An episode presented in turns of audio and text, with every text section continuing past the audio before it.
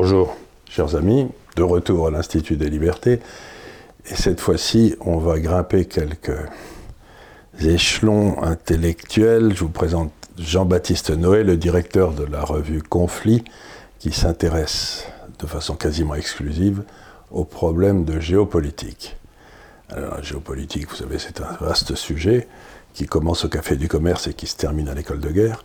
Mais euh, il faut quand même réfléchir sur ces problèmes internationaux. Et donc, on va essayer de faire une émission par mois avec Jean-Baptiste, qui, va nous, expliquer ce qu'il y a dans le dernier numéro de Conflit, et peut-être ce qu'il a lu d'intéressant, parce qu'il lit beaucoup. C'est un historien sur euh, les différents sujets qui nous préoccupent. Donc, euh, Jean-Baptiste, je vais vous demander de me présenter l'arrêt qui vient d'arriver, la dernière livraison de la revue Conflit. Et puis, euh, peut-être, j'essaierai de, vous parler de quelques sujets qui me tiennent à cœur aujourd'hui.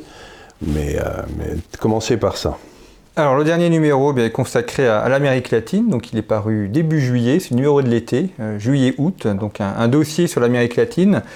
On, s'est intéressé à ce continent parce qu'on en a beaucoup parlé euh, avec la Bolivie, avec le Venezuela, et c'est un continent qui finalement est peu connu en France.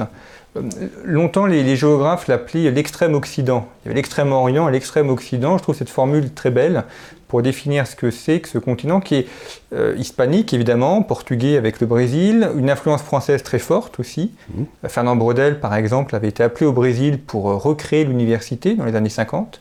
Et donc c'est un continent qui est à la fois très proche de l'Europe, quand on est en Argentine, au Chili, on n'est pas dépaysé. Non. Et en même temps euh, très différent dans sa culture, dans sa manière d'aborder les problèmes. Et ce qui me surprend toujours en Amérique latine, c'est de voir qu'on a un, fond identique, espagnol, parlent la même langue, ils ont la même culture, la même origine, et pourtant des nations très différentes. Un Chilien n'est pas un Argentin, qui n'est pas un Brésilien, etc. Et c'est intéressant de voir également comment se forment des nations, puisqu'on a un, continent, enfin des pays qui sont très jeunes, nés au début du 19e siècle. Donc dans ce dossier, on a voulu montrer euh, cela, donc à la fois l'histoire, la culture, et puis aussi des faits euh, propres euh, au continent sud-américain, par exemple le fait urbain. C'est un continent qui est très urbanisé, il y a près de 80% de la population qui habite en ville. On a les plus grandes métropoles en Amérique latine, Rio, Sao Paulo, évidemment, Brasilia. Buenos Aires, par exemple, c'est un habitant d'Argentine sur quatre, donc c'est très important en termes de concentration urbaine. Et puis un autre fait, c'est aussi la violence, malheureusement. Ce sont parmi les pays où il y a le plus de criminalité, le Brésil, le Mexique. violence physique, mort par balle, violence sociale, problème de drogue, problème de, coup d'État, d'instabilité politique, donc c'est aussi un, fait marquant. Donc dans ce dossier, on a cherché à traiter l'ensemble de ces sujets. On a un article sur la littérature, on a un dossier, un article sur les villes, fait par Hervé est un de nos plus grands géographes qui vit euh, au Brésil depuis de, nombreuses décennies.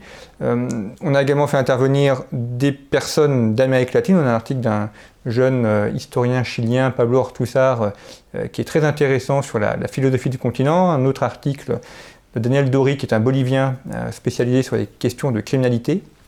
Donc ça donne un panorama euh, intéressant de, ce continent et ça aide, je l'espère, à mieux le connaître.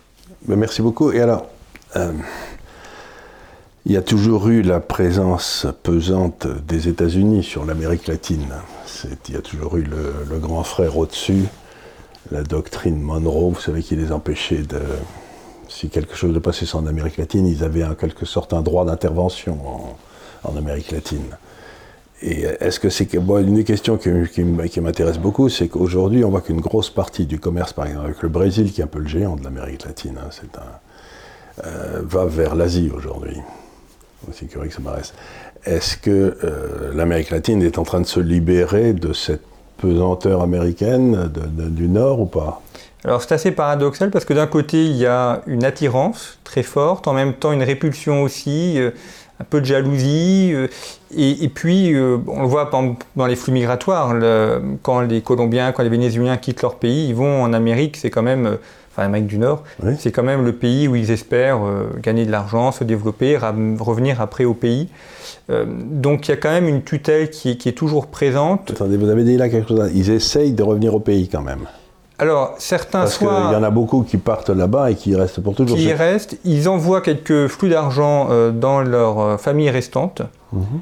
On a peu de retours pour, pour, la retraite, par exemple, qu'on a pu le constater avec les Portugais euh, en France. En revanche, il y a des flux financiers qui vont de la diaspora latino vers les pays d'origine. Pour la première génération. Après, en revanche, c'est davantage coupé. C'est coupé. Mais parce que ces flux financiers restent très importants pour l'Amérique latine. Alors, ils sont une des principales sources, de, revenus. et en plus, on a des revenus légaux, légalisés. C'est pas, pas les revenus de la drogue, quoi. C'est pas, c'est une réalité. Et donc, euh, et alors parlez-nous de la France et de l'Amérique latine. Est-ce qu'on est, euh, quelle est, sont alors la, façon dont ces gens regardent la France Vous connaissez l'histoire de cet acteur qui était à côté d'une très jolie femme qui lui parlait de lui, de lui, de lui, de lui. L'acteur parlait de lui, de lui à la jolie femme.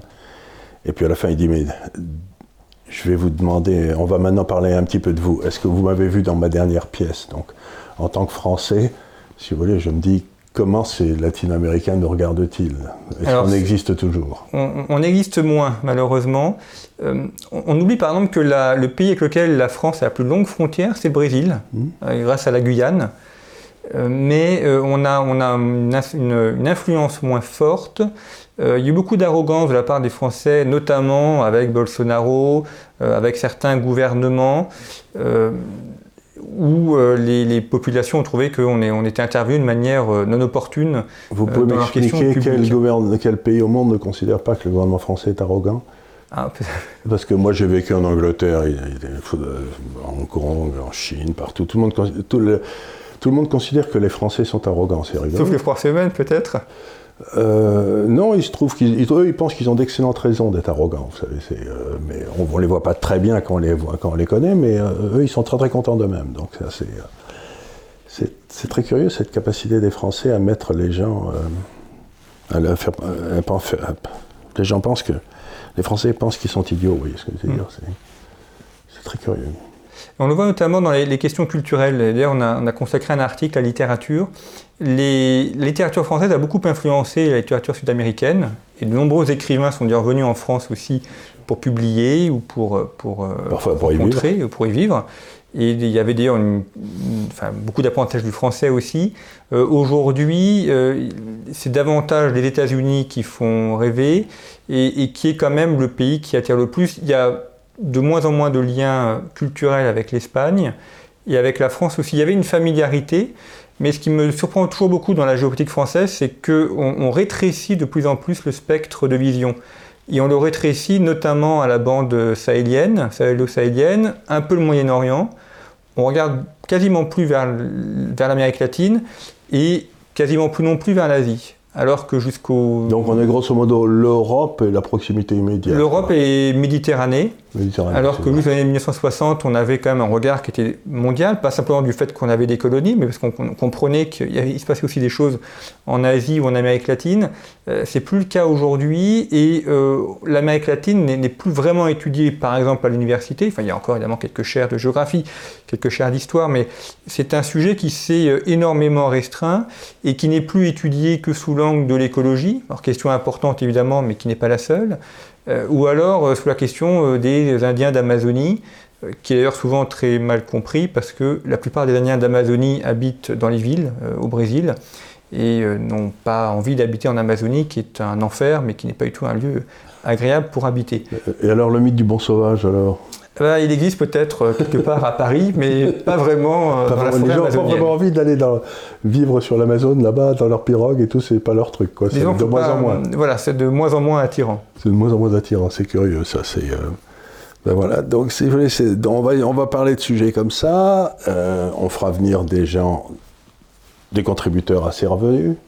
N'hésitez pas à envoyer vos questions et tout, mais j'aimerais aussi, parce qu'on fera aussi beaucoup avec Jean-Baptiste, qui est un lecteur acharné, on va parler de livres. Et de livres qui l'ont marqué, qui valent la peine d'être lus et tout. Donc ce ne sera pas une émission littéraire, hein, comprenez-vous bien, mais de temps en temps, s'il y a un livre tout à fait étonnant, il faudrait peut-être que vous nous en parliez. Et je crois que vous avez peut-être un livre assez étonnant dont vous voulez nous parler aujourd'hui. Alors j'en ai un, c'est celui-ci, euh, donc, qui s'intitule Un sentiment d'inachevé, qui est publié aux éditions de l'École de guerre. Je recommande d'ailleurs les éditions de l'École de guerre, c'est une jeune maison d'édition créée en 2018 par l'actuel directeur de l'École de guerre, le vice-amiral Finaz, et qui a voulu euh, relancer la réflexion stratégique euh, en France, notamment de la part des militaires. Et il y a beaucoup de gens intelligents chez les militaires, mais généralement, lorsqu'ils s'expriment, on leur tape dessus en leur disant qu'il ne faut pas s'exprimer. Oui, parce que vous savez, il faut l'expliquer peut-être aux auditeurs, c'est qu'on appelait l'armée la grande muette, parce qu'il y avait des tas de gens intelligents, mais en effet, comme le disait Jean-Baptiste, dès que quelqu'un disait quelque chose, il en prenait plein la tête. Il n'avait pas le droit, il devait demander la permission. C'était un peu, il y avait un, un peu comme dans le temps dans l'Église catholique, vous savez, où il y avait le nil obstacle. Voilà, exactement.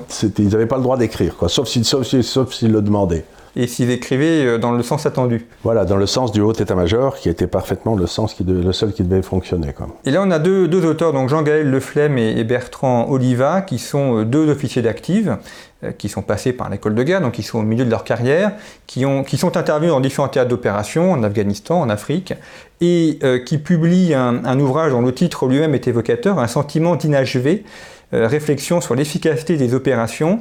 Euh, un ouvrage qui est très court, qui fait 200 pages, donc c'est vraiment l'ouvrage parfait pour l'été parce qu'il se lit bien, euh, vite, très bien écrit, très dense.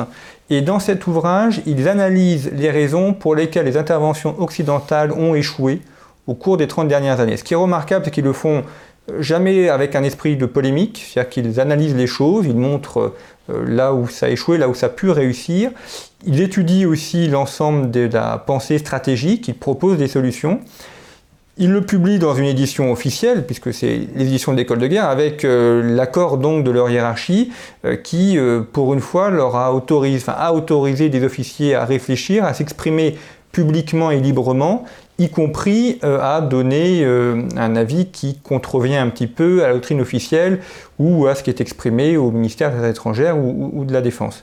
Euh, et là, euh, je ne sais pas si, vous savez, on, finit par, il faut faire très attention parce que si on permet aux, militaires de réfléchir, à la fin, on peut se retrouver avec un De Gaulle. Vous voyez, c'est, euh, c'est parce que s'il avait écrit comme ça des, livres justement sur l'armée de métier, etc., c'était aussi en, contradiction totale avec avec la théorie officielle du grand état-major à l'époque, qui était la ligne Maginot. Donc, les, les, militaires ont cet avantage énorme, c'est que ils, servent presque naturellement la nation. C'est-à-dire que pour eux, ils ne se posent pas de questions sur leur raison d'être. Vous voyez ce que je veux dire C'est euh, donc euh, avoir des gens qui réfléchissent sur la, stratégie militaire et la stratégie tout court et qui soient militaires, je trouve que c'est un signe réconfortant. C'est ça, et puis ils ne le font pas dans le but de démolir qui que ce soit ou de remettre en cause certaines choses, mais simplement pour expliquer pourquoi ça n'a pas marché, afin que ça puisse marcher dans le futur. On aimerait que la même chose se passe dans d'autres branches du gouvernement, tiens. Et notamment, alors, ce qui est très intéressant, euh, c'est d'expliquer euh, pourquoi, par exemple, quand euh, on dit souvent qu'il faut intégrer les populations locales à une opération militaire, pourquoi est-ce que ça ne marche pas vraiment? Ils expliquent aussi le, problème, qui est un problème qu'on rencontre souvent en géopolitique, qui est la rencontre de visions culturelles. C'est-à-dire qu'on a souvent trop tendance à penser que le monde pense comme nous on pense, et que le monde regarde le monde comme nous on le voit. Et euh, ce qui est important en géopolitique, c'est de comprendre qu'il y a différentes cultures, différentes manières de voir le monde, et qu'un un Asiatique, un Burkinabé, un Ivoirien ne regarde pas le monde de la manière qu'un Français. Euh, ça paraît banal que de le dire, mais euh, se mettre à la place de l'autre et comprendre comment l'autre voit les choses est quelque chose qui est fondamental. Et ça explique d'ailleurs la raison principale de beaucoup d'échecs des interventions militaires récentes. Euh, et, donc ils le font très bien. Et puis ce sont des gens qui ont à la fois une expérience euh, pratique, puisqu'ils sont eux-mêmes en opération, et en même temps euh, ils ont cette réflexion propre à un militaire de milieu de carrière qui peut prendre un peu de recul et réfléchir à ce qu'il a vécu. Mais écoutez, en tout cas, je suis très content de vous.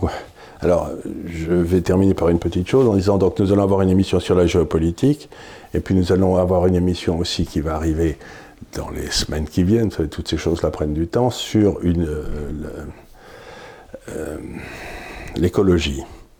Et une écologie intelligente, et là aussi on, s'appuiera sur une revue qui est sortie, qui va, qui va continuer. Donc mon idée, c'est d'essayer de créer autour de l'Institut de Liberté une espèce de euh, groupe de gens qui réfléchissent, qui se parlent les uns aux autres, qui de temps en temps, quand ils ont quelque chose à dire, viennent le dire ici, et puis comme ça, ben, vous aurez au moins notre mérite, j'espère, ce sera de porter à votre connaissance le fait que ces gens existent. Et que c'est pas parce qu'on leur donne pas la parole euh, chez Hanouna qu'il faut pas, il n'existe pas. ce que je veux dire Il existe des gens qui réfléchissent, il existe des gens qui travaillent, il existe des gens qui connaissent, qui ont des solutions, qui ont des vues intéressantes. Donc, euh, ben, l'un des buts de l'Institut des libertés, ben, ce sera de vous les présenter. Voilà, mais merci infiniment pour cette euh, petite interview. Et puis, euh, j'espère qu'on se reverra beaucoup.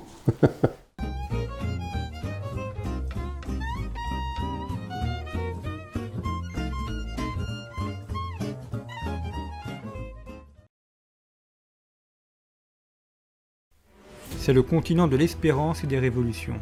Communisme et écologisme, dictature militaire et populisme. L'Amérique latine est un laboratoire politique pour l'Occident. Mais c'est aussi une terre à la culture riche, littérature variée et foisonnante, mégapole concentrée et étendue, variété des paysages et des occupations agricoles. L'Amérique latine est à la fois le miroir de l'Occident et une terre à part. Le continent propose aujourd'hui un nouveau modèle que nous explorons dans ce numéro en faisant appel aux meilleurs spécialistes. Hervé Thierry, Michel Faure, Daniel Dory, Pablo Ortuzar.